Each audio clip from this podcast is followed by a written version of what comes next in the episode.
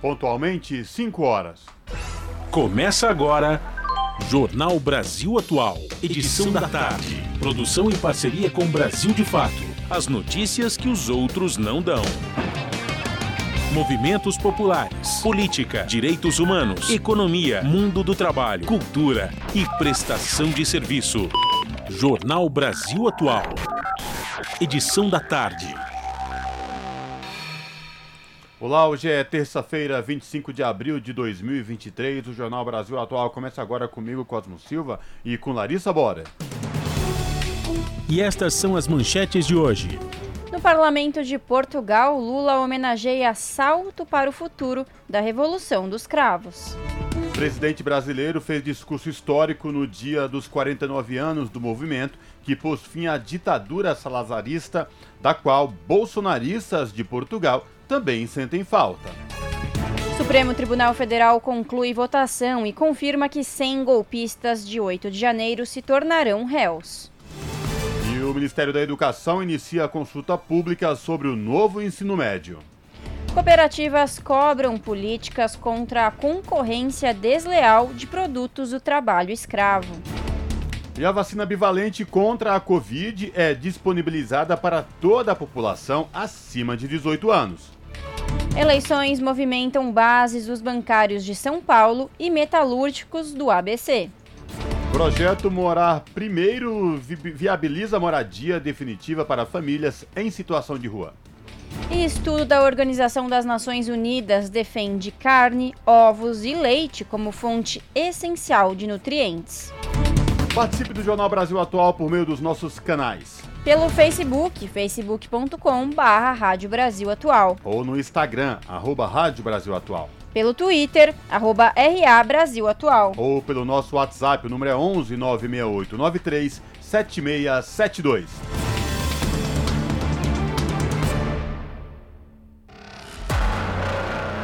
Você está ouvindo? Jornal Brasil Atual, edição da tarde. Uma parceria com Brasil de Fato. Na Rádio Brasil Atual tempo e temperatura. E a tarde desta terça-feira aqui na capital paulista é de tempo parcialmente nublado. Os termômetros marcam 23 graus neste momento. Para hoje não tem previsão de chuva. A noite e a madrugada serão de tempo mais fechado, bem nublado, e a temperatura fica aí na casa dos 18 graus. Em Santo André, São Bernardo do Campo e São Caetano do Sul, a tarde desta terça-feira também é de tempo parcialmente nublado, 21 graus neste momento. Na região do ABC Paulista não tem previsão de chuva. O tempo continua mais fechado durante os períodos da noite e da madrugada, com temperatura na casa dos 17 graus. Tempo pouco nublado em Mogi das Cruzes. Os termômetros marcam 21 graus neste momento. Para hoje também não tem previsão de chuva. O tempo começa a ficar mais fechado e durante os períodos da noite e madrugada fica totalmente nublado, com temperatura na casa dos 16 graus. Tempo parcialmente nublado também em Sorocaba, região do interior de São Paulo. Agora, os termômetros marcam 24 graus. Ó, tem previsão de chuva fraca e isolada agora no finalzinho da tarde. Chuva rápida que não se estende para os períodos da noite e da madrugada. A temperatura na madrugada fica na casa dos 17 graus. Logo mais eu volto para falar como fica o tempo nesta quarta-feira. Na Rádio Brasil Atual, está na hora de dar o serviço. São 5 horas e 4 minutos. Vamos saber a situação do trânsito na cidade de São Paulo. A CT, que é a Companhia de Engenharia de Tráfego, informa que neste momento são 249 quilômetros de lentidão em toda a cidade de São Paulo. Lembrando que hoje, por conta do rodízio municipal, não podem circular no centro expandido veículos com placas finais 3 e 4. Trânsito aqui na Avenida Paulista segue tranquilo, tanto quem vai no sentido da Consolação como quem vai no sentido do Paraíso. Larissa Bora, e a escalação dos trens e metrôs aqui de São Paulo. Vamos lá, Cosmo. Segundo o site da CPTM, todas as linhas operam em situação normal. Tudo tranquilo na tarde desta terça-feira. Mesma coisa segundo o site do metrô. Todas as linhas estão operando em situação normal.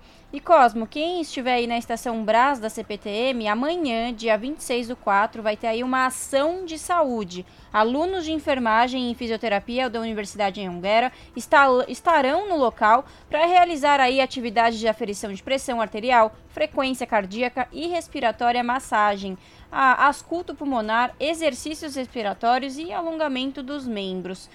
Cosmo, aproveitando, fala aí pra gente como que tá a situação das rodovias.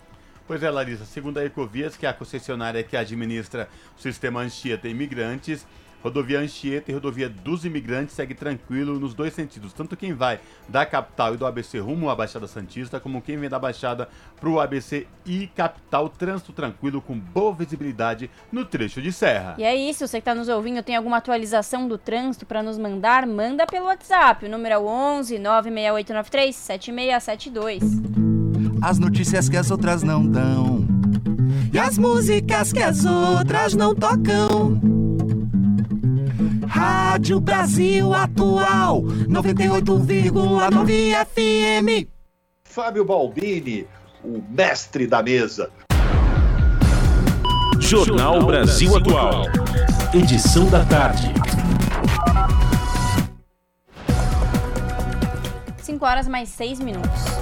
Supremo Tribunal Federal conclui votação e confirma que 100 golpistas de 8 de janeiro se tornarão réus. Nunes Marques e André Mendonça, indicados por Bolsonaro, foram os únicos a rejeitar denúncia contra 50 pessoas. Os detalhes com Rodrigo Gomes. O Supremo Tribunal Federal terminou a votação que determinou a condição de réus a um grupo de 100 bolsonaristas envolvidos nos ataques de 8 de janeiro. A conclusão foi nesta segunda, dia 24, após os votos dos ministros Nunes Marques e André Mendonça, indicados pelo ex-presidente Jair Bolsonaro para o Supremo. Ambos apontaram que a corte não teria competência para julgar 50 denunciados pela Procuradoria-Geral da República presos após os atos golpistas. Desde a última quarta-feira, dia 19, já havia certeza de que os indicados se tornariam réus. Naquele momento, cinco integrantes do STF já tinham se manifestado acompanhando o voto do relator do caso, ministro Alexandre de Moraes. Os investigados são pessoas que teriam efetivamente participado ou que financiaram ou foram autores intelectuais da barbárie bolsonarista em 8 de janeiro. Todos os investigados podem responder pelos seguintes crimes: tentativa de abolição violenta do Estado Democrático de Direito, dano qualificado,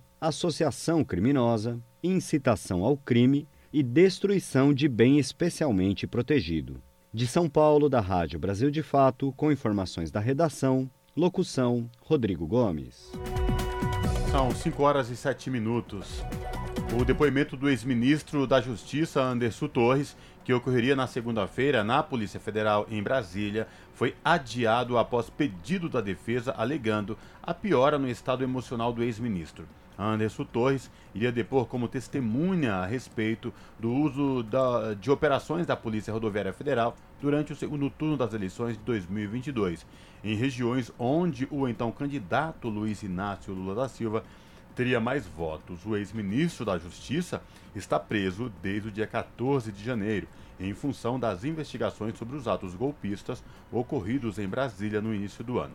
Na época, ele era secretário de Segurança Pública do Distrito Federal, quando ocorreram as invasões nas sedes do Congresso, Supremo Tribunal Federal e Palácio do Planalto. O inquérito no Supremo Tribunal Federal apura suposta omissão das autoridades na contenção dos atos de vandalismo. 5 horas mais 8 minutos. E a ex-primeira-dama, Michele Bolsonaro, foi citada pela primeira vez como uma das pessoas que receberam em mãos um dos pacotes de joias dados de presente pelo governo da Arábia Saudita. Segundo o jornal O Estado de São Paulo, em depoimento à Polícia Federal, uma funcionária que atuava no gabinete adjunto de documentação do Palácio do Planalto, que presta serviço ao gabinete pessoal da Presidência da República, relatou que o segundo conjunto de itens de luxo, que pode valer aproximadamente 2 milhões e meio de reais, foi entregue em mãos para a esposa de Jair Bolsonaro. O estojo, com itens da marca Chopin, foi devolvido pela defesa do ex-presidente após determinação do Tribunal de Contas da União. Nele havia uma caneta, um anel, um relógio, um par de abotoaduras e um rosário árabe chamado de Masbahá. No conjunto, o relógio, também da marca Chopard, se destaca sendo avaliado em aproximadamente 800 mil reais. O item de colecionador só teve 25 unidades produzidas com caixa de ouro maciço e fundo em safira. Ele tem ainda uma pulseira de crocodilo costurada à mão. O pacote teria entrado no país na comitiva do então ministro de Minas e Energia, Bento Albuquerque, após viagem ao país árabe ainda em outubro. Segundo o depoimento, o pacote teria sido entregue a Michele no dia 29 de novembro de 2022, no Palácio da Alvorada, residência oficial do então presidente. São 5 horas e 10 minutos. Campos Neto defende a autonomia do Banco Central e a atual taxa de juros. O presidente foi ouvido pelos senadores durante a Comissão de Assuntos Econômicos. Acompanhe a reportagem de Priscila Mazenotti. Ao ser ouvido pelos senadores na Comissão de Assuntos Econômicos do Senado, o presidente do Banco Central, Roberto Campos Neto, defendeu a autonomia do BC e a atual taxa de juros, que desde agosto do ano passado está em 13,75%. Ele disse assim: quanto mais autonomia, menos inflação e menor a volatilidade, ou seja, menos oscilações. Ele ainda deu como exemplo o período eleitoral, do aumento dos juros na época da eleição aqui no Brasil, falando justamente da autonomia do Banco Central e da necessidade de se separar o ciclo político da instabilidade econômica. Nunca na história desse país, nem na história do mundo, foi feito um movimento de alta de juros tão grande no período eleitoral, mostrando que o Banco Central, mesmo no período eleitoral, entendeu que a inflação ia subir, entendeu inclusive antes de grande parte dos outros países, mas fez uma subida muito grande no ano, no ano eleitoral. E que se não tivesse feito isso, segundo ele, a inflação teria sido de 10% e a taxa de juros hoje teria de ser 18,75%. Aliás, Campos Neto ainda falou que desde novembro a autoridade monetária não viu uma melhora na expectativa de inflação e que o combate a ela é instrumento social, que a ideia é convergir para a meta com o mínimo de custo social mas foi claro. Então, o que eu sei é que a inflação é o imposto mais perverso que existe, que prejudica os pobres, é uma transferência de valor do dinheiro do governo, é, onde o dinheiro perde valor na mão das pessoas e ganha no emissor, que é o governo, ou seja, de certa forma a inflação até melhora a situação fiscal, mas às custas de desigualdade né, e de um, e de um é, é vamos dizer assim, e de uma pior na qualidade do consumo Campos Neto foi chamado para falar à Comissão de Assuntos Econômicos depois das diversas críticas do presidente Lula à taxa Selic e à política de juros. A mais recente delas durante a viagem a Portugal na segunda-feira. Lula disse que esse percentual atual prejudica o estímulo ao crédito e o crescimento do país. A próxima reunião do Copom será nos dias 2 e 3 de maio. Da Rádio Nacional em Brasília, Priscila Mazenotti. As notícias que os outros não dão. Jornal Brasil Atual. Edição da tarde. Uma parceria com Brasil de Fato.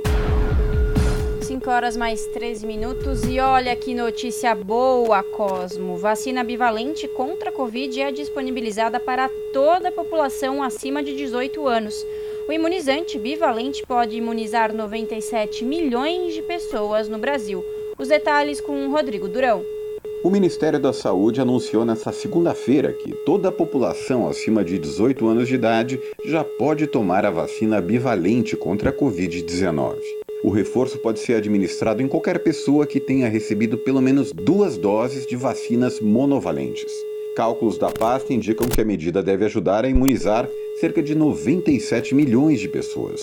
As vacinas bivalentes contam com cepas atualizadas contra o coronavírus, incluindo a proteção contra a variante Omicron. Aprovadas pela Anvisa em novembro de 2022, os primeiros lotes desses imunizantes chegaram ao país em dezembro. Sob a administração Lula, o Ministério da Saúde lançou o Movimento Nacional pela Vacinação, com o objetivo de recuperar a confiança da população nas vacinas. Antes do governo Bolsonaro, o Brasil era referência mundial em cobertura vacinal. Em entrevista ao UOL, Eder Gatti, que é diretor da área de imunizações do Ministério da Saúde, havia responsabilizado a gestão passada pela baixa adesão à campanha. Em 2023, mais de 4.700 brasileiros morreram em decorrência das complicações da Covid-19. De acordo com dados do Ministério da Saúde, 80% das vítimas tinham mais de 60 anos. De São Paulo, da Rádio Brasil de Fato, Rodrigo Durão. São 5 horas e 15 minutos. Projeto viabiliza moradia definitiva para famílias em situação de rua. O projeto Morar Primeiro é organizado pelo Fundo Imobiliário para Aluguel Comunitário e seu objetivo é viabilizar aluguel a custo social para famílias de baixa renda no centro de São Paulo. Saiba mais na reportagem de Nelson Lin. 15 famílias que estavam morando em um viaduto no Tatuapé, na zona leste da cidade de São Paulo, estão em uma moradia definitiva há mais de um mês, graças aos esforços da paróquia do Padre Júlio Lancelotti e do projeto Morar Primeiro. Este projeto segue experiências internacionais bem-sucedidas, o Housing First, que oferece moradia para pessoas em situação de rua para que elas possam ganhar autonomia e sair dessa condição e os resultados aos poucos vão aparecendo. De acordo com o levantamento do próprio projeto, um mês após a mudança, dos 60 adultos alocados nos apartamentos, 12 produziram currículos para entrevistas de emprego e 7 conseguiram trabalho.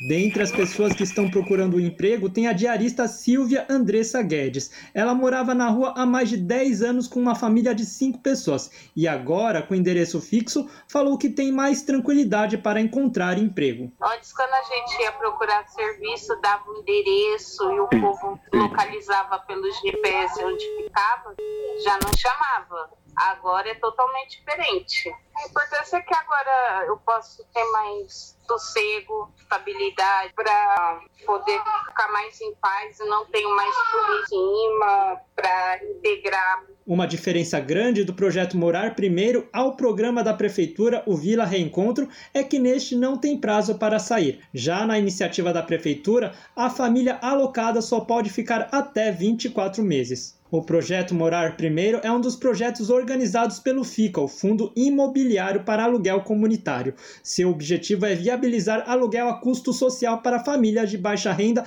no centro de São Paulo. Uma das diretoras, a arquiteta e urbanista Simone Gatti, falou da importância de se ter mais instituições sem fins lucrativos à frente desse processo. Importante dizer também, acho que o papel da instituição sem fins lucrativos nesse processo, né? Porque quando a gente mistura, talvez, é, empresas ou organizações com fins lucrativos, você não consegue atender da mesma forma, porque você vai querer, o lucro passa a ser uma pauta, né? Uma contrapartida. Né? Quando você tem o lucro como contrapartida, a tal da conta não fecha. Importante ressaltar também que o FICA busca parcerias em todo o país. Para outras informações, basta acessar o site fundoficatudojunto.org. Da Rádio Nacional em São Paulo, Nelson Lim. São 5 horas e 17 minutos e agora no Jornal do, da Rádio Brasil Atual a participação do repórter Vitor Nuzzi. O Vitor Nuzzi, que é repórter do portal da Rede Brasil Atual, redebrasilatual.com.br. Olá, Vitor, tudo bem? Seja bem-vindo. Prazer te receber aqui no jornal. Olá, Cosmo. Boa tarde. Prazer é meu. Obrigado pelo convite. Ô, Vitor, vamos falar um pouco agora dessa semana da movimentação eh, em duas bases sindicais, uma das maiores do Brasil, que é os bancários de São Paulo e os metalúrgicos do ABC. Eles estão no processo de eleição para eleger suas diretorias e presidência, é isso mesmo? É isso, Cosmo. Começou, é, coincidiu, né, dessa vez, né, a data é, da eleição do, dos bancários aqui de São Paulo, dos metalúrgicos do ABC, começou hoje, terça-feira. No caso dos metalúrgicos, vai até amanhã, são só dois dias. E no caso dos bancários, são três dias, vai, a eleição vai até quinta-feira, né? E são nas duas eleições tem apenas uma chapa concorrendo. Perfeito, Vitor. Boa tarde. Quem está falando é a Larissa. E, Vitor, tem uma diferença aí, né? Porque a votação do do Sindicato dos Metalúrgicos é feita em dois turnos, é isso? Explica um pouco para a gente, para os ouvintes. É, é igual boa tarde, Larissa. É isso mesmo. em março foi feita a primeira parte, né? Já há alguns anos o Sindicato dos Metalúrgicos criou esse sistema de eleger primeiro na, nos próprios locais de trabalho, né? Então foram criados se chama de comitês sindicais de empresa. São 45 comitês sindicais, que é uma forma de, de tentar aprofundar a organização no próprio local de trabalho. Né? Então, essa foi a primeira fase da eleição em março. E agora, em abril, se elege né, a, direção do sindicato propriamente dita, né, o, o presidente, os conselhos, conselho fiscal, conselho executivo. Né, e, tá, depois, depois da primeira fase se forma, de fato, a chapa.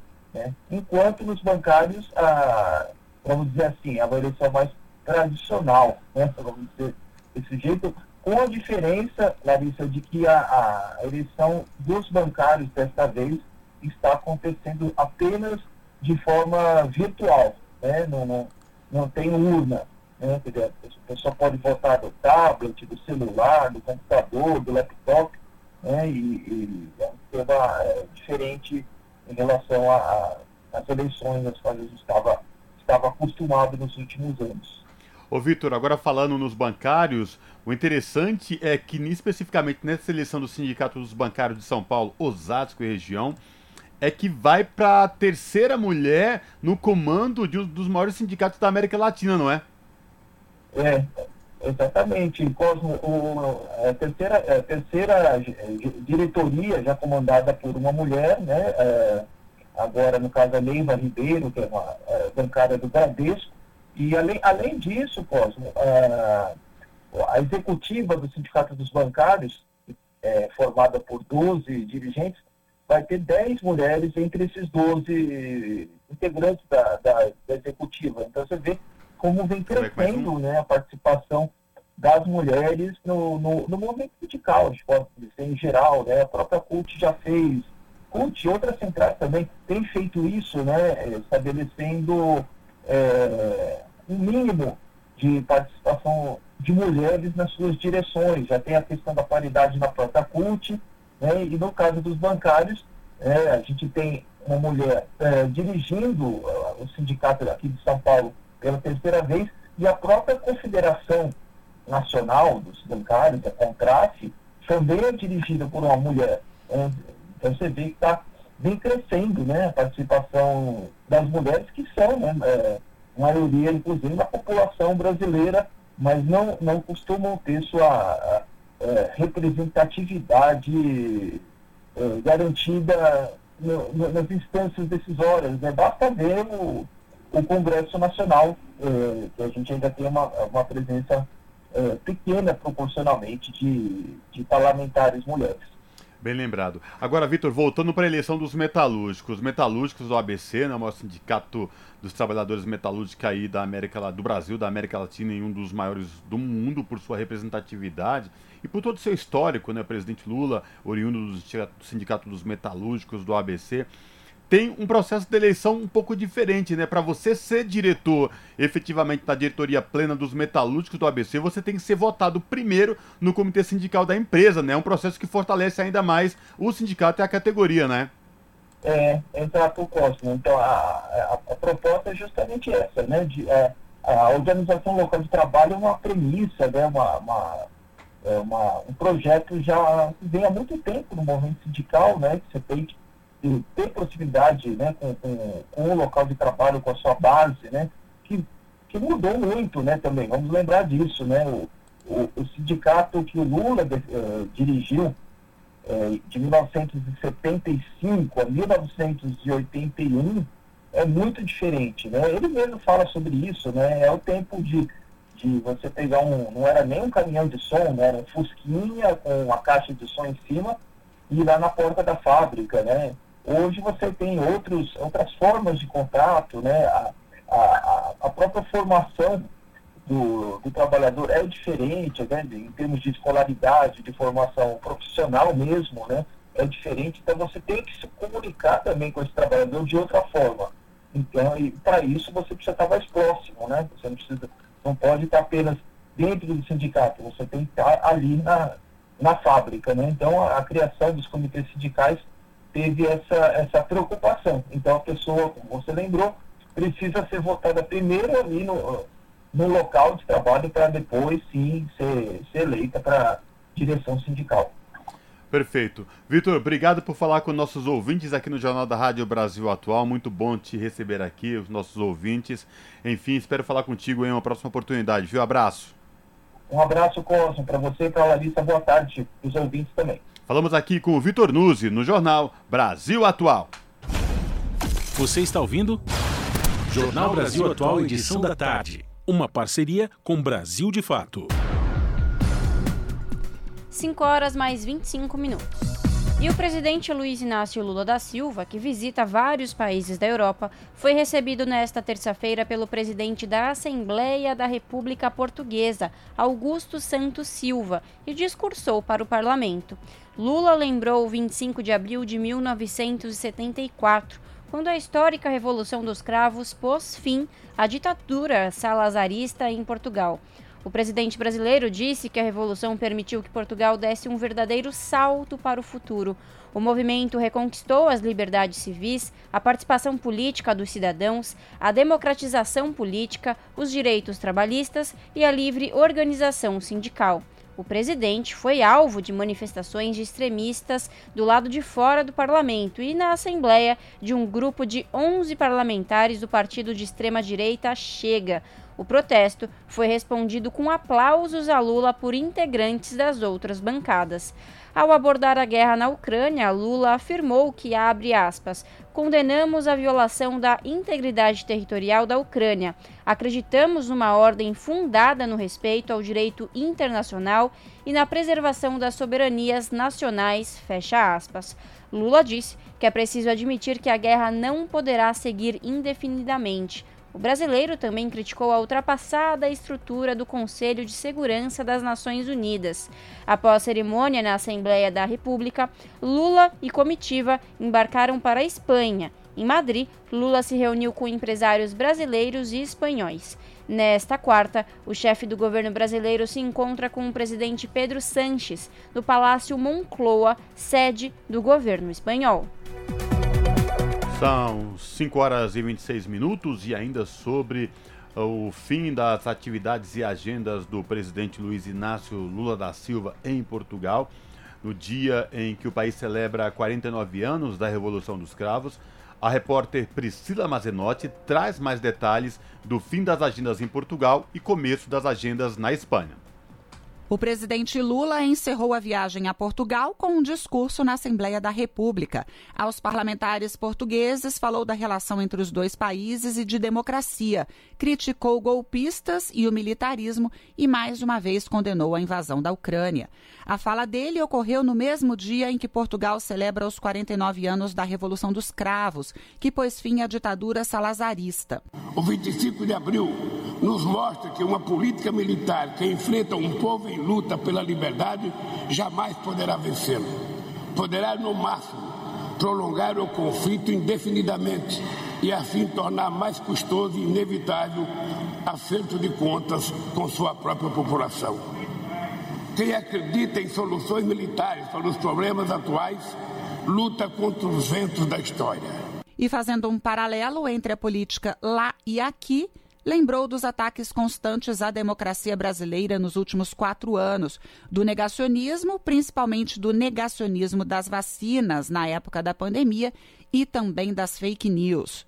Temos visto o recrudescimento de ideologias extremistas impulsionadas pela ditadura dos algoritmos. Elas reduzem o espaço para o diálogo. Temos visto o aumento da desigualdade, da pobreza e da fome. A crise climática tem se agravado. Mais recentemente, tivemos de enfrentar a pandemia do Covid-19 e, paralelamente, fomos atacados pelo vírus da anticiência e do desprezo pela vida humana. No Brasil, vivemos a consequência trágica de demagogos, negacionistas. Durante a pandemia, 700 mil pessoas morreram vítimas da Covid. Metade dessas mortes poderiam ser evitadas não fosse a fake news, o atraso na obtenção de vacinas e a negação da ciência feita pela extrema-direita do meu país. Ao falar sobre a guerra, o presidente condenou a violação territorial na Ucrânia e pediu diálogo mais uma vez. Ele também defendeu uma reforma no Conselho de Segurança da ONU. Durante a fala de Lula, um pequeno grupo de parlamentares, cerca de 10, protestou contra a visita dele ao país. E o presidente do parlamento português, Santos Silva, que é do Partido Socialista, deu uma reprimenda no grupo e cobrou respeito. Estados que querem permanecer na sessão plenária têm de se portar com a urbanidade, a cortesia, a educação que é exigida a qualquer representante do povo português. Chega! Chega de insultos! Chega de degradarem as instituições! Chega de porem vergonha no nome de Portugal! Esse foi o último compromisso de Lula em Portugal antes de seguir para Madrid, na Espanha. Da Rádio Nacional em Brasília, Priscila Mazenotti. São 5 horas e 30 minutos e agora no Jornal da Rádio Brasil Atual, para repercutir a Revolução dos Cravos, tudo isso que envolve aí o que foi a Revolução dos Cravos, a fala do presidente Lula no parlamento português falando da importância da Revolução dos Cravos. A gente conversa agora com Williams Gonçalves, que é professor de Relações Internacionais da Universidade do Estado do Rio de Janeiro, a UERJ. Professor Williams Gonçalves, prazer recebê-lo aqui no Jornal da Rádio Brasil Atual. Seja bem-vindo. Boa tarde. Boa tarde. O prazer é todo meu. Muito obrigado. Professor, a gente colocou duas matérias agora recentes falando da fala do presidente Lula no parlamento português. E uma das falas do presidente Lula foi exaltando aí a Revolução dos Cravos, falando da importância da democracia. E hoje faz exatamente 49 anos da Revolução dos Cravos. Queria lhe ouvir sobre tudo isso, professor. É uma data muito importante. Os portugueses têm todos os motivos para comemorar, porque a Revolução dos cravos encerrou um período de, de tristeza, um período de, de ditadura, um período, vamos dizer, sinistro da história de Portugal. Portanto, a, a Revolução dos Cravos pôs tudo, é, pôs fim a, a, a, essa, a, esse, a esse ciclo nefasto do, de, de Portugal, com os seus os, os revolucionários do, do 25 de abril tinham três, eh, falavam dos três Ds.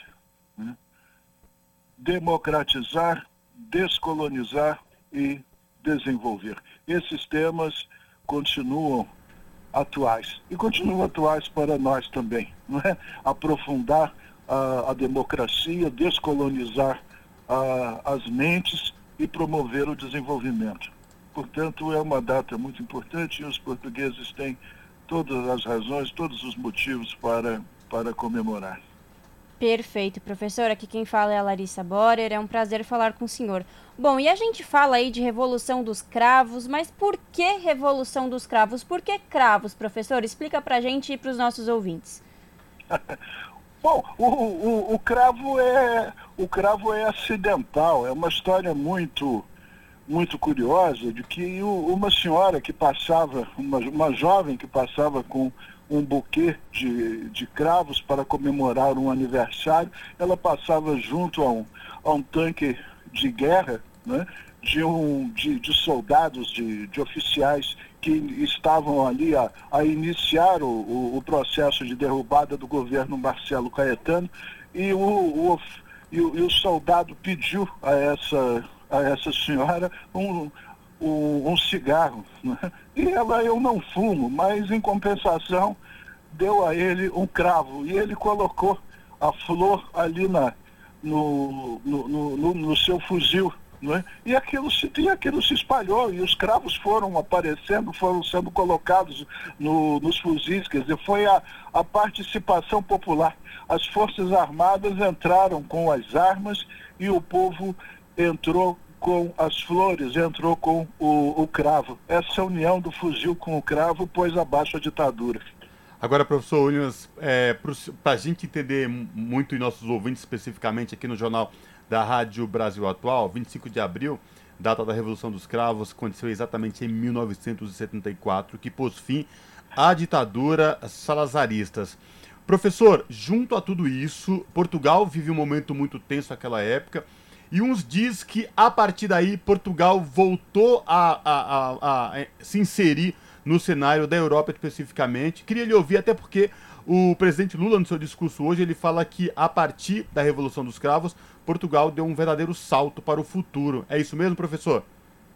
Sim, é verdade, porque, veja, quando a Revolução dos Cravos acontece, Portugal sustentava uma guerra que ele não poderia vencer contra os movimentos de libertação nacional da África. Os jovens, os jovens portugueses morriam numa guerra estúpida, lutando contra a independência dos africanos. Muitos fugiam de, de Portugal. A guerra promoveu uma sangria do povo português. Os jovens portugueses foram eh, sacrificados. Né? E, ao mesmo tempo, Portugal vivia uma, uma crise eh, econômica muito, muito forte. Portanto, a situação era muito ruim. A, a ditadura, né? a, a, ditadura teve início em 1933. O Antônio de Oliveira Salazar chegou à condição de, de primeiro-ministro em 1926, porque o, o Salazar foi um, um, ditador curioso. Ele nunca foi presidente da República de, de, de Portugal. Ele era é, primeiro-ministro, era o, é, o chefe do, do Conselho de, de Ministros. Mas com, nessa condição, ele governou Portugal é, com, com mão de ferro e numa, e, e, e vamos dizer, numa política econômica insana, né? porque era uma política econômica que se traduzia na, na frase famosa dele, né? conduzo a economia de Portugal como uma boa dona de casa. Né? Só, só, só gastamos aquilo que, que, que ganhamos. Ora, isso, isso é, pode ser muito bom para uma dona de casa, né? Que controla suas despesas sem, sem exceder seus, seus gastos, sem ir além dos seus rendimentos. Mas para a administração do país, isso é uma coisa terrível, né? porque isso significa falta de investimento, isso significa desenvolvimento, falta de desenvolvimento. O Portugal, é, até, até o, a Revolução dos Cravos, era uma usina de, é, de emigração os portugueses, né? vinham muito para o Brasil, vieram muitos para, eh, para o Brasil e depois, aqui quando nós tivemos o nosso 1964, quando tivemos o golpe, o golpe militar, os portugueses pararam de vir para cá e foram para, e passaram a ir mais intensamente para a, a, Europa, para a Alemanha, para a França, para Luxemburgo. Mas os portugueses saíam. Os portugueses saíam porque era uma economia completamente é, deprimida, né? com um, um, um, um chefe do Conselho de, de, Ministros que se julgava um grande ministro da economia, mas não passava de uma dona de casa medíocre. Né? E, portanto, a situação de, a, a situação de Portugal era uma situação é, terrível. O, o, o, Antônio de Oliveira Salazar saiu de cena em 1968, já bem, já bem idoso e, e debilitado, né? ficou doente, vindo a morrer dois anos depois. E foi substituído pelo Marcelo Caetano, que é, deu continuidade as estruturas do, do, Estado Novo. Portanto, em Portugal já ninguém mais eh, suportava o, o, o, Estado Novo. Portugal era um país completamente eh, anacrônico. Né? Portugal vivia, vivia no passado. Portugal era, como, como dizia a, a grande cantora de, de, fado de Portugal, Amália Rodrigues, Portugal era um país triste. Né? E, e, e o, a, a, Revolução do, dos Cravos, né? eh, vamos dizer, libertou libertou Portugal. E, e, depois, quer dizer, claro, como em todo processo revolucionário, é? o, o pêndulo vai de uma ponta a, a outra, até que Portugal né, encontrou o seu ponto de equilíbrio e a partir de meados dos anos 80, Portugal ingressou na, na União Europeia. Né? Já era parte, foi, era membro fundador da OTAN, né? não tanto, não tanto, é verdade, pela, pela sua capacidade militar, mas em virtude da, é, da posição estratégica da, da Madeira, dos Açores. Né? Então isso interessava muito a, a Aliança Ocidental liderada pelo, pelos Estados Unidos. Né? Mas depois da Revolução dos Cravos, portanto, Portugal. Portugal é, abriu mão das suas, daquele projeto louco né, de manter as colônias é, indefinidamente, é? e se tornou um país livre, ingressou na União Europeia e experimentou um, um desenvolvimento extraordinário, uma modernização é, muito grande. Perfeito. Jornal Brasil Atual, são 5 horas mais 39 minutos. Estamos conversando com Williams Gonçalves, professor de Relações Internacionais da Universidade do Estado do Rio de Janeiro, a UERJ, sobre a Revolução dos Cravos, que hoje completa 49 anos. E bom, professor, vamos lá. Lula foi alvo de protesto de deputados de extrema direita em Portugal, né? E o presidente do parlamento português cobrou aí respeito. Professor, eu quero que o senhor analise, né? Como que o senhor analisa tudo isso, essa onda antidemocrática, essa onda autoritária, que embora tenha aí ido embora junto com o ditador, né, Salazar, ela, ela ainda continua, ela ainda nos ronda, né, em Portugal, no Brasil, e tem criado força. Eu quero te ouvir sobre isso, professor. Olha, eu, eu, eu não sei, eu não sei se eu tenho condições de dar uma, uma resposta objetiva para isso. Né? Na, na verdade, todo é, o, o ressurgimento dessa da extrema direita é uma coisa que nos deixa é, perplexos. É uma coisa que acontece no, no Brasil e acontece no restante do mundo, na, na Europa mais intensamente e, e em Portugal também. Né? Em Portugal começaram a surgir os nostálgicos da, da, da ditadura do, do, Salala, do Salazar, não é? Não, é, é, uma, é, uma, coisa que, é uma coisa que espanta. Né? A mesma coisa cá no Brasil, né? as pessoas têm saudades da ditadura militar.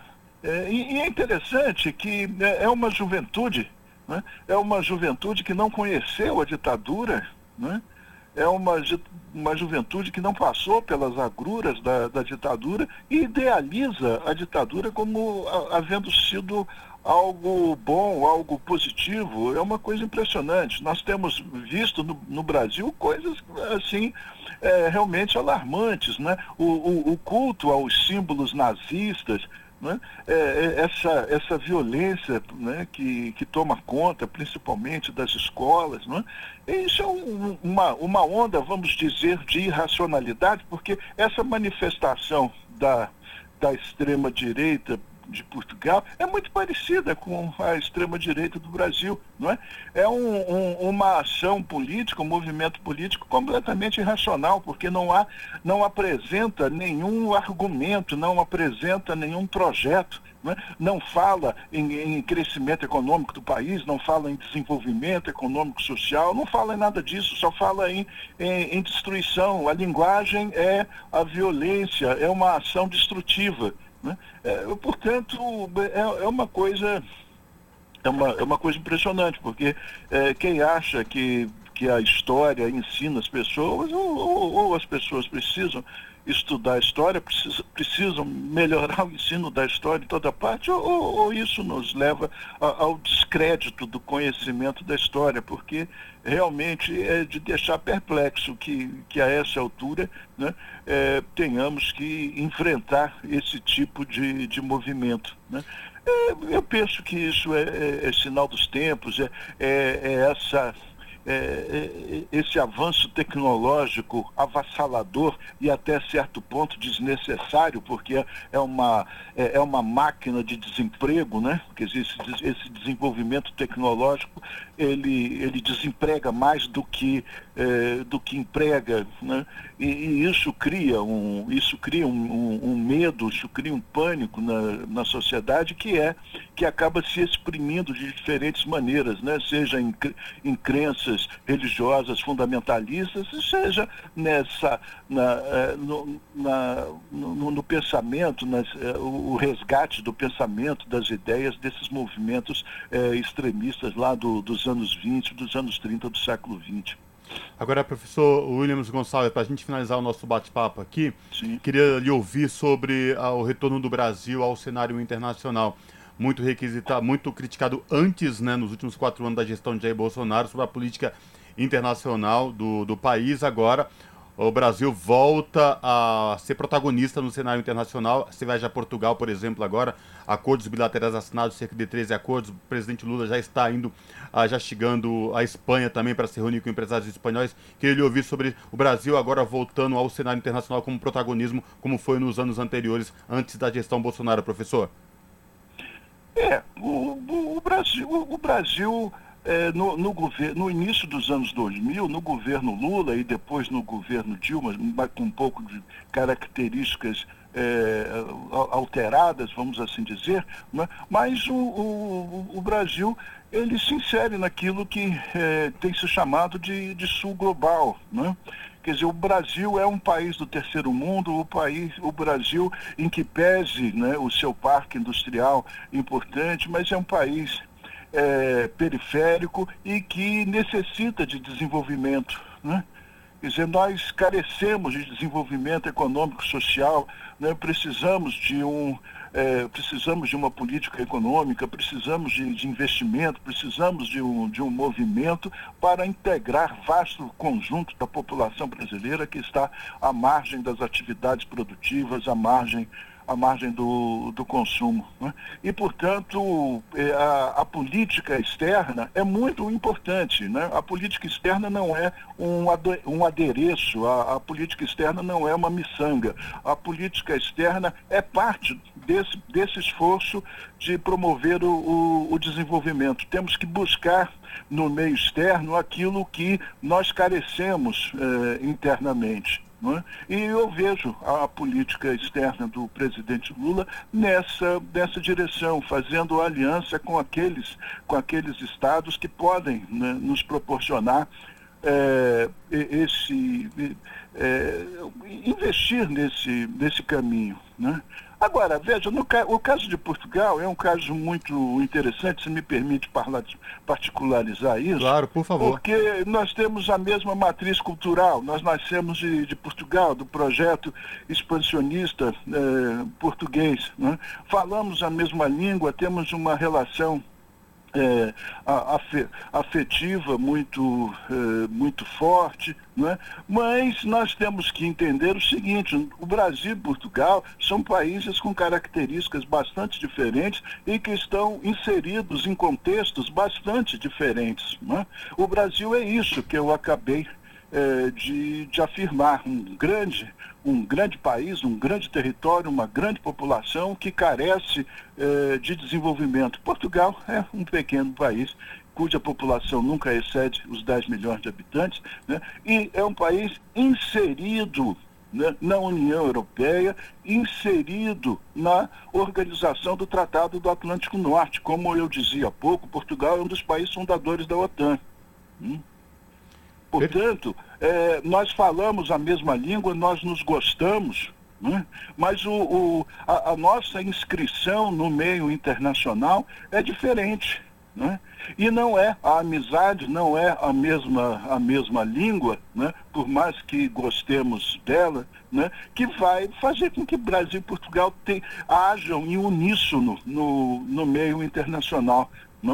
Quer dizer, não, não é assim. Portugal tem seus tem seus interesses que não coincidem com os interesses do Brasil. Estamos inscritos né, é, de, uma maneira, de uma maneira diferente. É muito bom é, preservar a, a, amizade, é muito bom preservar é, esse, esse carinho mútuo que brasileiros e portugueses têm, mas nós temos que entender isso. Os nossos interesses não são os interesses de Portugal. Perfeito. Professor Lino Gonçalves, professor de Relações Internacionais da Universidade do Estado do Rio de Janeiro, a UERJ, falando aqui com a gente no jornal da Rádio Brasil Atual. Professor, obrigado, viu? Até a próxima. Boa tarde. Não é de quê? Boa tarde. Um abraço. Abraço. Falamos aqui com Williams Gonçalves no jornal Brasil Atual. Você está ouvindo? Jornal Brasil Atual, edição da tarde. Uma parceria com Brasil de Fato. 5 horas mais 48 minutos. A CPI do MST deverá ser criada nesta semana, segundo o presidente da Câmara, Arthur Lira. Os detalhes com Ana Raquel Macedo. O presidente da Câmara dos Deputados, Arthur Lira, informou que a Comissão Parlamentar de Inquérito sobre a atuação do Movimento dos Trabalhadores Rurais Sem Terra, MST, será criada nesta semana. A criação foi proposta pelo deputado Tenente Coronel Zuco, do Republicanos do Rio Grande do Sul. De acordo com Zuco, houve um aumento de invasões a propriedades depois da posse do presidente Luiz Inácio Lula da Silva. Existem ainda outros três pedidos de criação de CPI em análise na Câmara: um para apurar a manipulação de resultados em partidas de futebol, outra sobre as inconsistências bilionárias no balanço das lojas americanas e mais uma para investigar operações fraudulentas com criptomoedas. Segundo o presidente da Câmara, Arthur Lira, a CPI do MST não vai afetar os trabalhos do plenário. A CPI é um instrumento geralmente de minorias. Se ela acontecer, ela aconteça, mas o que nós vamos prezar é pela continuidade da pauta. Na pauta da semana, um dos destaques é o projeto de combate às fake news. Arthur Lira disse que o relator da proposta, deputado Orlando Silva, do PCdoB de São Paulo, está conversando com os líderes partidários sobre o texto o presidente da Câmara reafirmou que o projeto garante a liberdade de expressão nas redes sociais, ao contrário do que vem afirmando as empresas do setor. A liberdade de expressão será mantida. Há uma narrativa falsa de grandes plataformas de que a população terá intervenção na sua internet. Pelo contrário, o que nós estamos prezando é garantir, na formalidade da lei, os direitos para que uma rede funcione para o que ela deve ser não para situações como, por exemplo, essa questão das escolas. Há de se ter um limite para isso, não é? garantindo a todos as suas liberdades de expressão e cada um arca com as suas consequências do que fala nas redes. Arthur Lira disse que a previsão é que o projeto de combate às fake news tenha o um mérito discutido e votado entre quarta e quinta desta semana na Câmara. Da Rádio Câmara de Brasília, com informações de Janari Júnior, Ana Raquel Macedo. São 5 horas e 51 minutos. Comunidades Calunga tomam posse de quase 8 mil hectares de terra. Os territórios ficam na cidade de Cavalcante, em Goiás. Saiba mais na reportagem de Paula Lubizieri. Acordos firmados pela Advocacia Geral da União dão posse de terra a comunidades quilombolas de Cavalcante, em Goiás. Segundo a AGU, os dois acordos assinados garantem a posse imediata de quase 8 mil hectares de terra de dois territórios das comunidades Calunga. Os Calungas somam mais de 4 mil pessoas, espalhadas por cerca de 260 mil hectares dos municípios de Cavalcante, Monte Alegre e Teresina de Goiás. Esse é o maior quilombo do Brasil. Em 2014, a Advocacia Geral da União, representando o INCRA, entrou com ações na Justiça pedindo a desapropriação de fazendas para a regularização desses territórios quilombolas. A oferta do INCRA previu indenização de cerca de 6 milhões de reais pelas terras. E durante audiências de conciliação, os acordos foram firmados no TRF1, o Tribunal Regional Federal da Primeira Região, garantindo a posse às comunidades.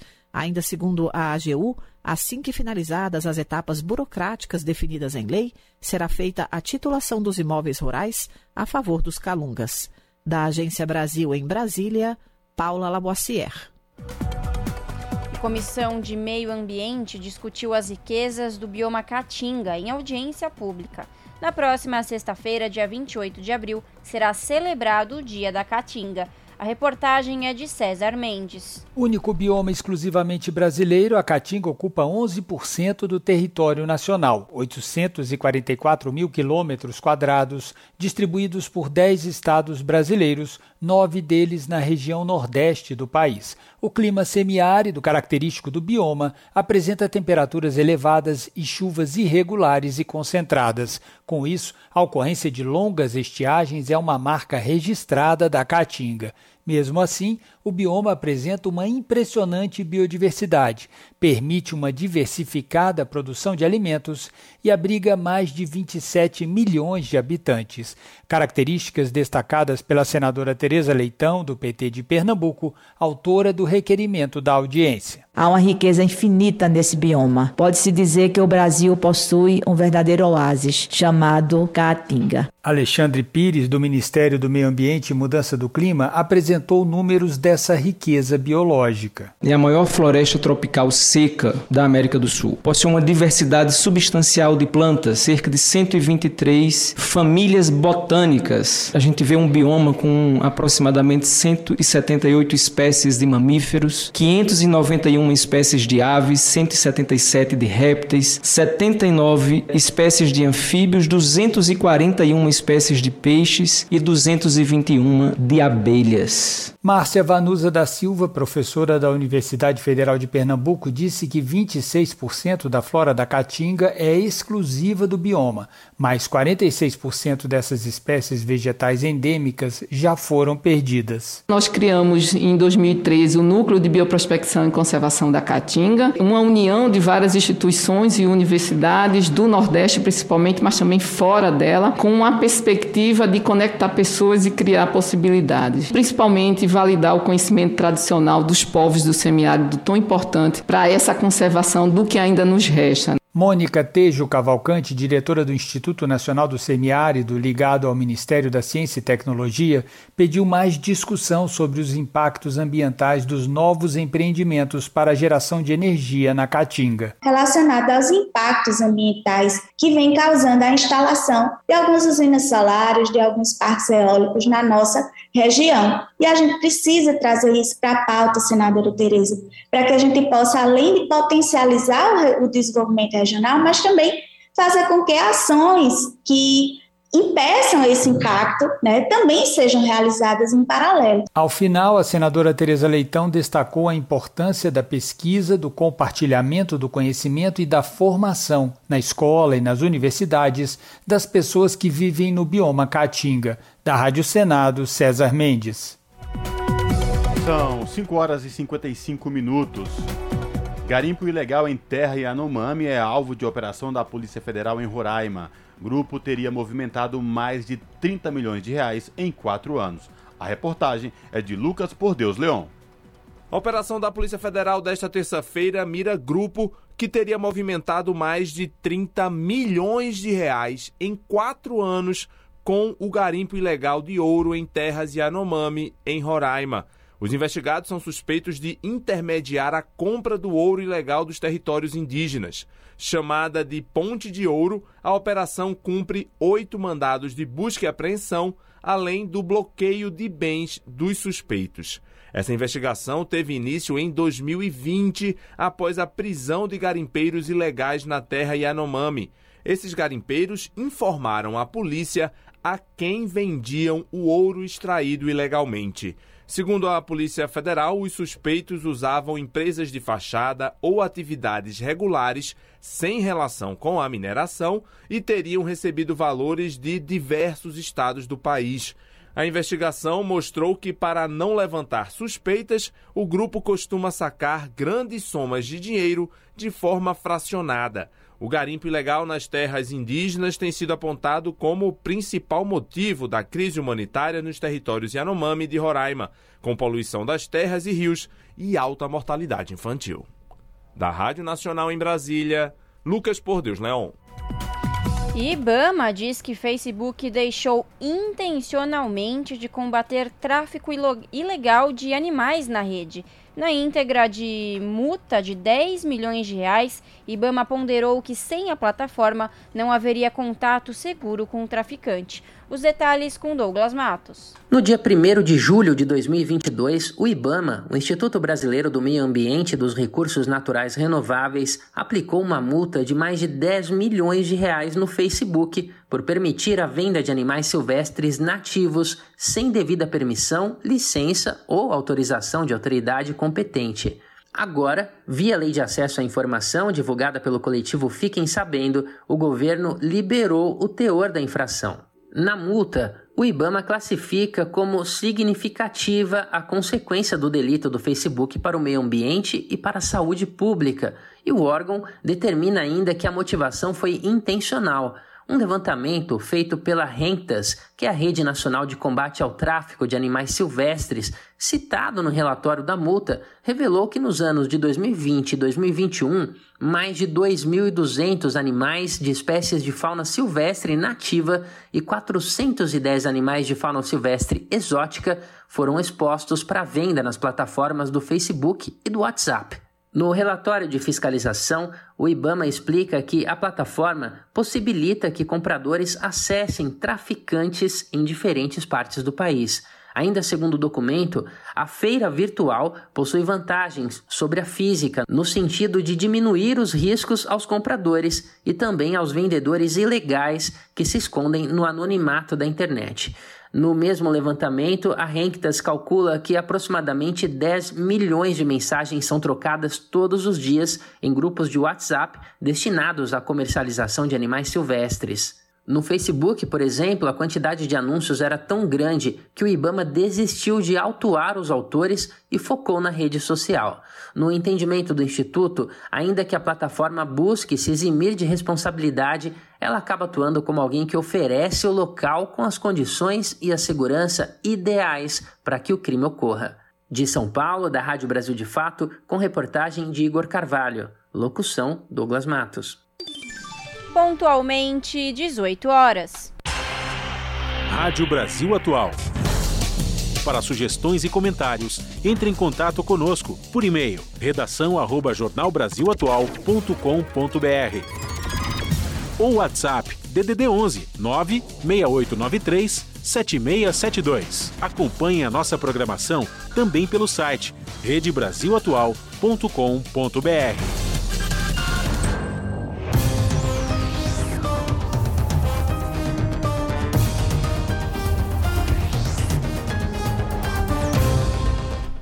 chegou o momento de fazer conexão com a redação do seu jornal para saber quais são os destaques da edição desta terça-feira. O seu jornal começa pontualmente às 19 horas na TBT, canal digital 44.1 e também você pode acompanhar pelo canal do YouTube, youtube.com/redetvt. No comando dela, a apresentadora Ana Flávia Quitério. Boa noite, Ana Flávia. Quais são os destaques desta terça? Olá, Lares e Cosmo, uma excelente noite de terça-feira a vocês e a todos os ouvintes da Rádio Brasil Atual. E hoje tem seu jornal que está cheio de notícias e informações para vocês aí terem um gostinho de quero mais. Bora lá escutar os destaques da edição de hoje aqui do seu jornal. Bom, teve início nesta terça-feira o segundo turno das eleições no Sindicato dos Metalúrgicos do ABC. Para quem não entende muito, é nessa etapa os trabalhadores escolhem o presidente, o conselho da executiva da direção e o conselho fiscal para o próximo triênio. A repórter Gihanna Rodrigues, sim, ela voltou de férias. Ela foi até lá, acompanhou a votação na Delga, que é uma empresa da base metalúrgica localizada em Diadema, na região do ABC, e traz todos os detalhes de como é que foi esse segundo dia aí, no caso hoje, né, o dia de, do segundo turno dessas eleições no sindicato. Hoje falaremos também, vai ter economia. Estudo do Diese mostra que o aumento real do salário mínimo, além do ganho imediato para o trabalhador, é um ótimo indutor para o crescimento econômico do Brasil. É aquele efeito cascata, né? Ou o efeito dominó. É bom para uma ponta, automaticamente a chegar na próxima ponta é, é benefício, né? Porque você, como trabalhador, tem ali o dinheiro, é, a economia está girando nesse sentido de você gasta num comércio, independente do local, e aí esse local tem mais rendimento, pode fazer e contratar mais funcionários, e assim funciona essa cadeia.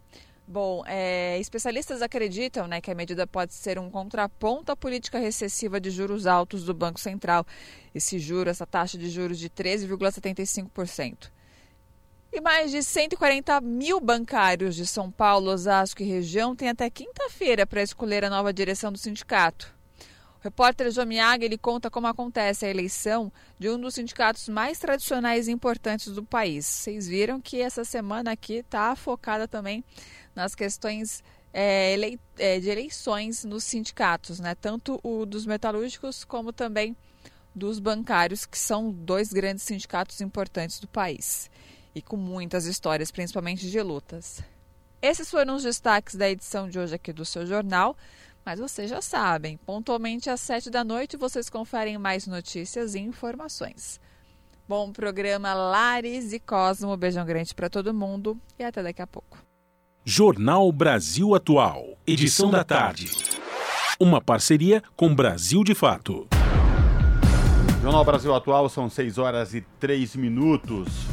Com protagonistas e realizadores indígenas, Peraí leva a cultura guarani para os cinemas filme foi rodado na terra indígena Jaraguá, na capital paulista, e quer dar visibilidade à luta dos indígenas pela terra. Confira os detalhes com Daniel Lamir. Você já tinha visto um milho assim, colorido? Nunca. Uma menina encontra uma espiga colorida de milho tradicional do povo guarani, chamado Avashi Paraí, e inicia uma caminhada em busca da própria identidade. Paraí, filme que chegou nesta quinta-feira às salas de cinema em todo o país, quer dar visibilidade à cultura e à luta do povo guarani pelo direito à terra. Com uma equipe que contou com realizadores e atores indígenas, incluindo a protagonista Monique Ramos Arapoti Matos, o filme foi rodado na terra indígena Jaraguá, na capital paulista. O lançamento ocorreu pela primeira vez em um 19 de abril, que se tornou oficialmente o Dia dos Povos Indígenas. No filme, Enquanto tenta fazer com que o milho germine, a menina parte em busca de entender questões importantes para o dia a dia dela. O pai, por exemplo, frequenta uma igreja evangélica, algo que a mãe evita fazer. Mãe, por que, que o pai vai para a igreja e você não? Porque eu prefiro ficar aqui na casa de reza, para. Também há questões como as dificuldades enfrentadas pela menina na escola e o fato de ela se comunicar em português e não em guarani. Augusto Martins, que interpreta o pai da garota Pará, a protagonista, falou ao Brasil de Fato sobre a importância do filme ao trazer luz à questão indígena no país. É importante que seja passado isso aí, porque o trabalho feito com a Batiparaí foi mesmo para mostrar mais né, a nossa luta por demarcação, né, a nossa luta por conflito de culturas né? E conflitos de, de terra. A gente passa por tudo isso aí, mas a gente está sempre lutando, está sempre tentando melhorar a nossa aldeia, né? O nosso modo de viver na nossa aldeia.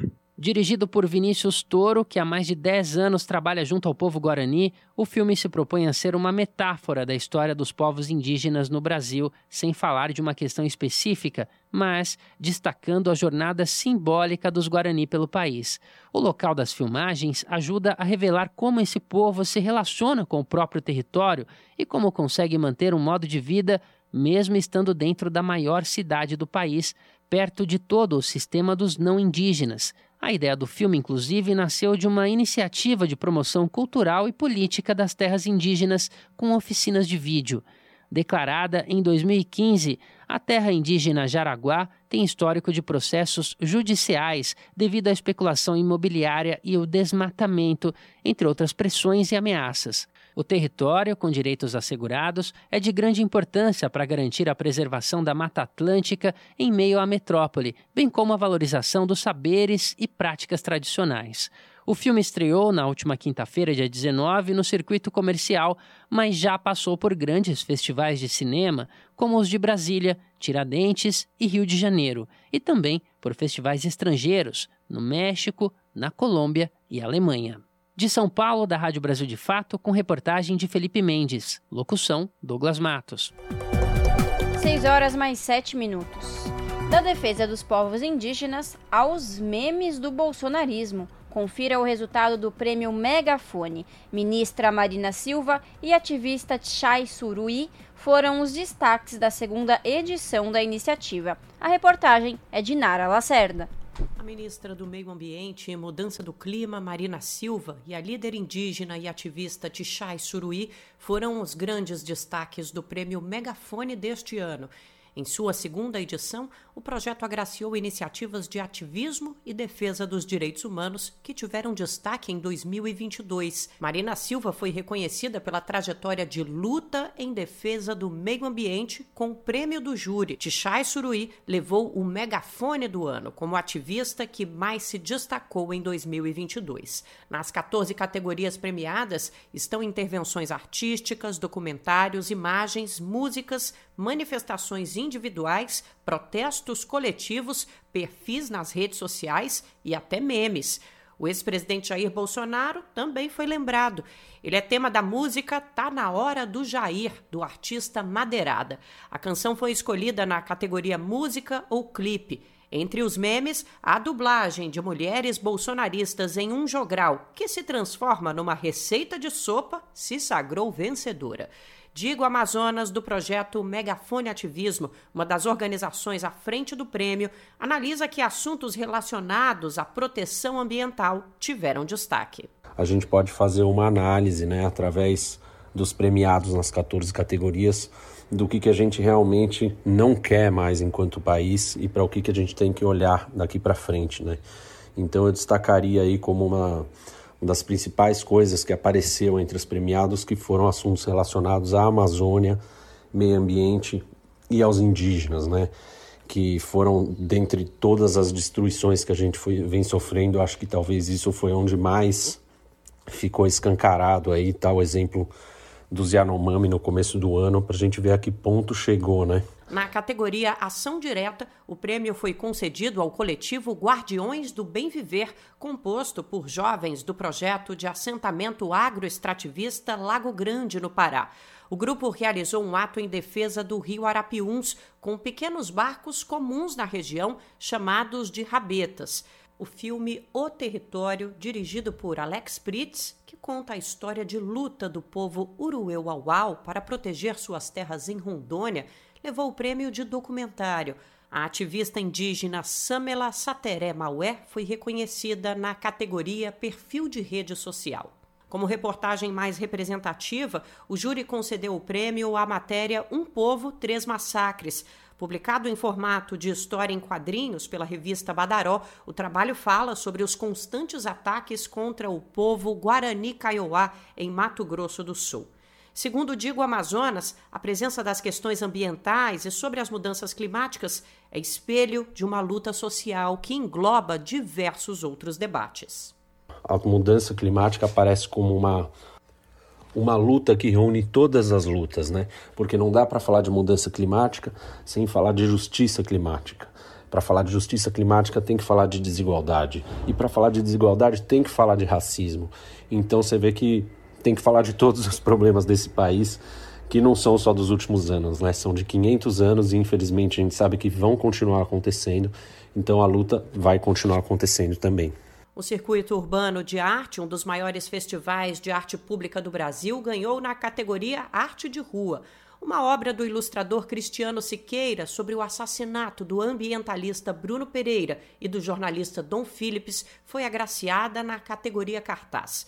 Um desabafo da feirante e marisqueira, conhecida como Dona Lourdinha, sobre um caso de racismo ambiental, levou o prêmio Cidadão Indignado.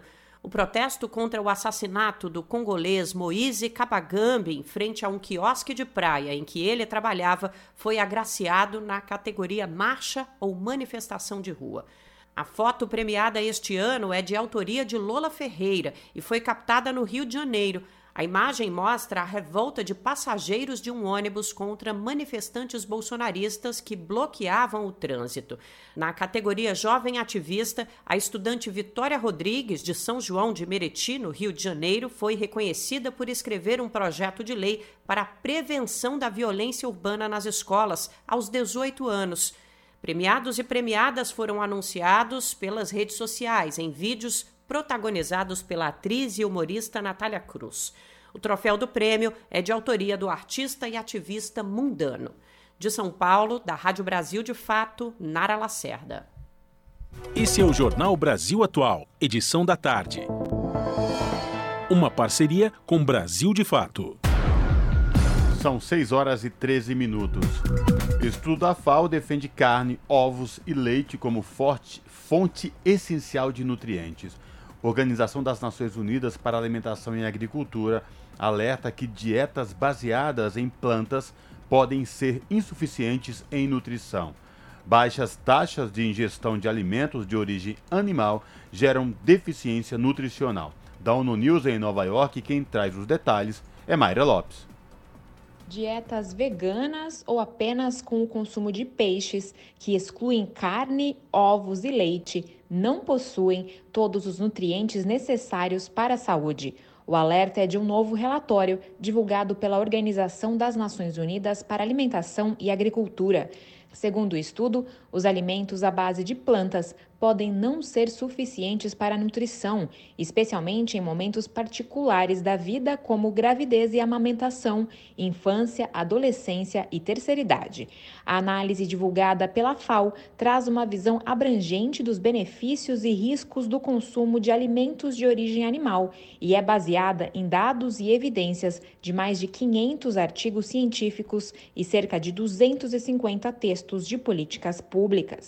O levantamento aponta, por exemplo, que uma refeição com bacon, ovos e um copo de leite pode fornecer uma variedade de importantes macronutrientes, como proteínas, gorduras e carboidratos, que são difíceis de encontrar nas plantas na qualidade e quantidade exigidas.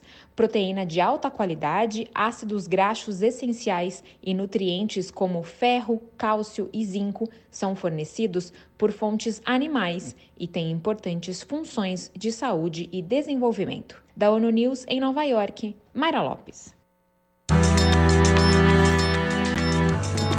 Brasil de Fato 20 anos.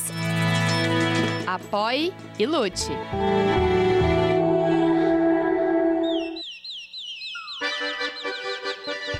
Te aproxega, vivente. Comece agora o Alimento é Saúde.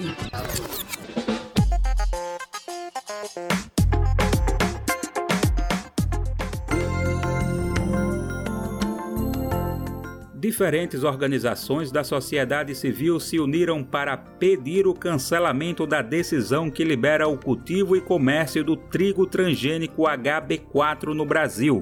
Um documento foi enviado ao ministro da Casa Civil, Rui Costa, argumentando que há ilegalidades no processo de aprovação, além de riscos à saúde das pessoas e ao meio ambiente. A CTN Bio, Comissão Técnica Nacional de Biossegurança, aprovou no dia 1 de março a plantação do trigo transgênico no país, mas as organizações denunciam falta de análises técnicas e debates públicos suficientes. O colaborador da ANA, Articulação Nacional de Agroecologia, Leonardo Melgarejo, explica que as preocupações sobre a liberação do trigo HB4 é que, pela primeira vez, um organismo geneticamente modificado se destina diretamente à alimentação humana. O grande problema, neste caso, é que esse trigo é veículo para um herbicida que é comprovadamente muito perigoso à saúde humana e animal e ao ambiente. As análises de risco realizadas com a farinha de trigo, que foi utilizada então como um subterfúgio para que o plantio fosse aprovado no Brasil, deveriam merecer uma preocupação maior. Foram ensaios de muito curto prazo. Então, os problemas de longo prazo, os problemas de intoxicação crônica, desaparecem em estudos de 90 dias. Leonardo fala também de estudos publicados no exterior que mostram impactos do trigo HB4 na divisão celular de seres vivos. Nós podemos esperar distorções em gerações seguintes, pela presença continuada, pelo contato frequente com esse veneno. Ele também, estudos realizados na Argentina por Dr. Rafael Lajmanovic, mostra que seres aquáticos em contato com a água, com o resíduo desse veneno, perdem a capacidade de locomoção. Eles passam a ser presas mais fáceis para os seus predadores porque eles se tornam abobalhados. Perdem a coordenação completa, o que, é, o que é interpretado como um impacto sobre o sistema nervoso. O trigo está na base alimentar de boa parte da população e uma das justificativas na aprovação do produto transgênico é que ele seria essencial no combate à fome. Mas a advogada socioambiental Larissa Packer diz que é exatamente o contrário. Exatamente o mesmo discurso de 20 anos atrás, que falava que a população está aumentando e nós não temos comida no mundo. É, então, precisamos de novas tecnologias para aumentar a produtividade. É, e a gente sabe, por experiência histórica, de que nós temos né, produção de alimentos suficiente é, o problema não é de escassez de produção de alimentos e de insumos, mas o problema é justamente a distribuição desses alimentos, o acesso, né? Já que a cadeia agroalimentar global, ela vem sendo capturada por poucas corporações do agronegócio, justamente as corporações de biotecnologia. Para Maurício Roman, da direção nacional do MST, Movimento dos Trabalhadores Rurais Sem Terra, não houve ilegalidade na aprovação do trigo HB4, assim como não teve divulgação para a população de como seria o método de uso do produto. Um produto novo no mercado, sem um estudo uh, da sua mutação genética, vamos dizer assim, ou seja, uh, onde é que foi realizado o estudo né, técnico que diz que esse produto vai produzir mais, que o seu grão vai fazer uma farinha melhorada, ou que o seu grão não vai causar nenhum malefício né, às pessoas ou a, aos consumidores. Né? Onde é que entrou a questão do, do plano de saúde? Né? Se o governo injeta dois ou três reais na produção agrícola, daqui dois, três anos terá que injetar cinco, seis, sete, oito ou dez reais para cuidar da saúde dessas pessoas. Maurício explica que é importante que se invista na produção de alimentos saudáveis para todos. Nós fizemos de políticas públicas voltadas para os pequenos assentamentos, para as pequenas famílias produtoras e para as famílias de subsistência. É uma política pública diferenciada de Estado que se necessita hoje. A CTN-Bio respondeu em nota para as organizações que pediram a suspensão do cultivo e comércio do produto transgênico, afirmando que o trigo HB4 é seguro ao meio ambiente, à saúde humana e animal. Quanto ao trigo absorver agrotóxicos proibidos na Europa, disse não deliberar sobre o uso de herbicidas e que isso é de competência da Anvisa da Rádio Brasil de Fato com reportagem de Jéssica Rodrigues do Rio de Janeiro. Locução: Daniel Lamir.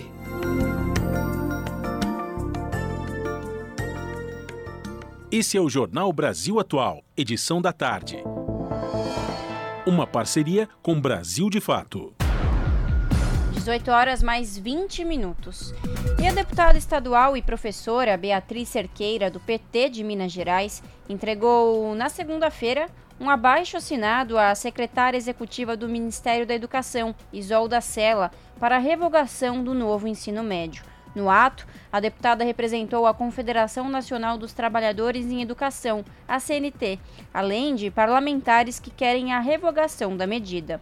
Junto ao abaixo assinado, Beatriz Cerqueira também entregou o posicionamento de trabalhadores e especialistas sobre os efeitos nefastos da reforma. Além dessas questões, também foi entregue à representante do MEC um abaixo assinado em defesa do piso e das diretrizes nacionais de carreira dos profissionais da educação básica pública. O MEC anunciou nesta segunda instrumentos da consulta pública para avaliação e reestruturação da política nacional de ensino médio.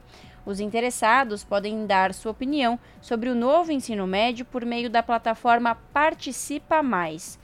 O encontro de representantes dos trabalhadores da educação e parlamentares com a secretária executiva do MEC faz parte da agenda de abertura da 24ª Semana Nacional em Defesa da Educação Pública.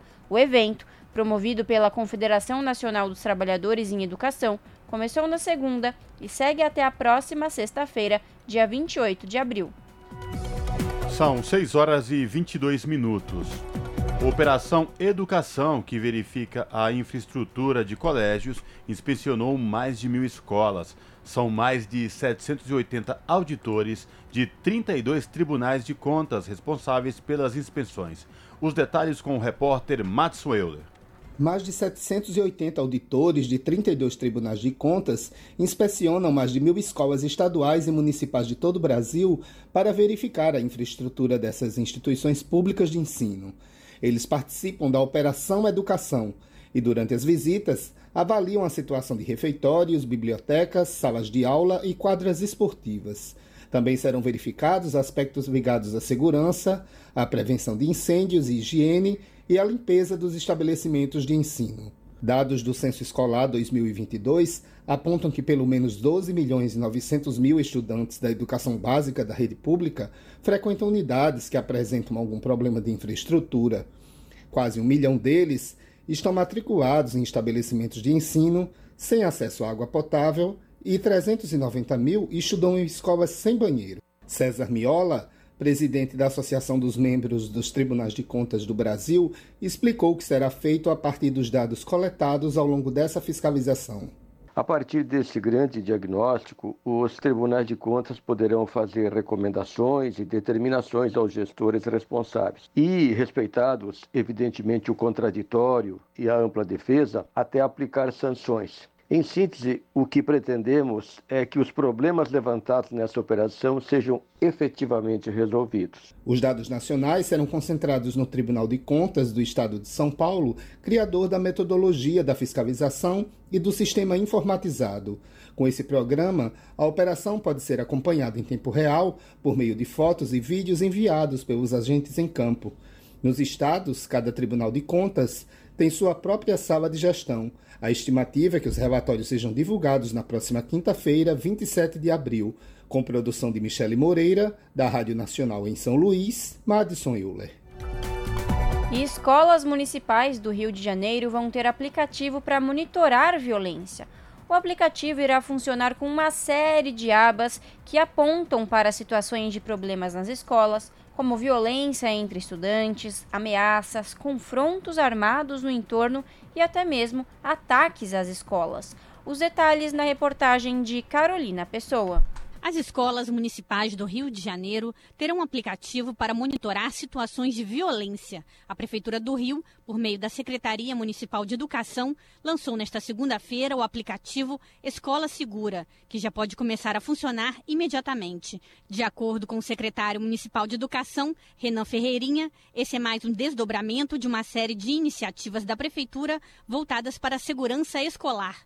E apesar de funcionar também reativamente, o foco principal do aplicativo é na prevenção. De inúmeras formas a gente consegue ajudar na prevenção. Por exemplo, se tem alguma situação que está sendo anunciada que vai acontecer, ou que o pessoal faz uma ameaça de uma briga entre grupos ou entre estudantes, ou ameaça para até a própria escola, como a gente observou de forma lamentável nessas últimas semanas a nível nacional. O aplicativo funciona com uma série de abas que apontam para situações de problemas nas escolas, como violência entre estudantes, ameaças, confrontos armados no entorno e até mesmo ataque às escolas. Além disso, disponibiliza um botão para emergências, que aciona a Secretaria Municipal de Educação e o Centro de Operações do Rio, como explica o secretário. É um botão que nós acionamos diretamente a nossa gerência de segurança escolar e nós também temos a ativação do nosso Centro de Operações, que consegue ativar as polícias militar, civil. Os profissionais aptos a acessar o aplicativo são gestores escolares. O aplicativo não substitui o registro de ocorrência pelo 190, importante para os órgãos de segurança fazerem investigações dos casos ocorridos. Da Rádio Nacional no Rio de Janeiro, Carolina Pessoa. Jornal Brasil Atual. Edição da tarde. E em Dia Mundial contra a Malária, a OMS ressalta a proteção de pessoas marginalizadas. A Organização Mundial da Saúde celebra o Dia Mundial de Combate à Malária neste 25 de abril. Segundo a agência, 95% dos novos casos confirmados ocorrem na região africana. Da ONU News em Nova York, Mônica Grady. A Organização Mundial da Saúde, OMS, celebra nesta terça-feira o Dia Mundial de Combate à Malária. Esse ano o tema é Hora de acabar com a malária, investir, inovar e implementar. A OMS ressalta o pilar da implementação, destacando a importância crítica de alcançar as populações marginalizadas com ferramentas e estratégias que estão disponíveis. De acordo com as estimativas da agência, em 2021 foram registradas 619 mil mortes causadas pela doença. No mesmo ano, 274 milhões de casos de malária foram confirmados, sendo que 95% vieram da região africana. A ONU News ouviu o professor de Química Luiz Carlos Dias, da Universidade de Campinas, em São Paulo, sobre os esforços de combate à malária. No nosso consórcio aqui na América Latina, nós temos um objetivo bastante ousado, que é o de entregar candidatos pré-clínicos de alta qualidade que possam prosseguir em estudos mais avançados até se tornarem tratamentos eficazes, acessíveis, seguros, baratos e com baixa toxicidade, mesmo para grupos mais sensíveis, como crianças e gestantes. A malária impõe um desafio adicional: encontrar um medicamento seguro e eficaz de dose única que possa atuar na redução da transmissão da doença e pavimentar o caminho para sua eliminação, evitando que o parasita causador da doença possa adquirir resistência. O relatório mundial sobre a malária de 2022 mostrou que a lacuna de financiamento entre o valor investido na resposta global à doença e os recursos necessários aumentou principalmente nos últimos três anos. Enquanto seriam necessários 7 bilhões e 300 milhões de dólares para controlar a enfermidade, o valor investido foi de 3 bilhões e meio de dólares. Com pouco recurso, a OMS recomenda que as populações mais vulneráveis sejam priorizadas. A meta da agência é reduzir os casos e a taxa de mortalidade em 90% até 2030. E apesar dos recentes contratempos no controle da malária, a OMS diz que os investimentos em pesquisa e desenvolvimento tiveram um papel crucial na redução da carga global da malária desde os anos 2000. Da ONU News em Nova York, Mônica Gray. E termina aqui mais uma edição do Jornal Brasil Atual, que teve a apresentação de Cosmo Silva e Larissa Borer. Nos trabalhos técnicos, ele, Fábio Balbini. Você fica agora com Papo com Zé Trajano aqui na Rádio Brasil Atual e também na TVT. Na sequência, o seu jornal pontualmente às 7 da noite, canal 44.1 digital em São Paulo e na Grande São Paulo. E também transmitido no YouTube da TVT, youtube.com barra A gente volta amanhã a partir das 5 da tarde. Tchau!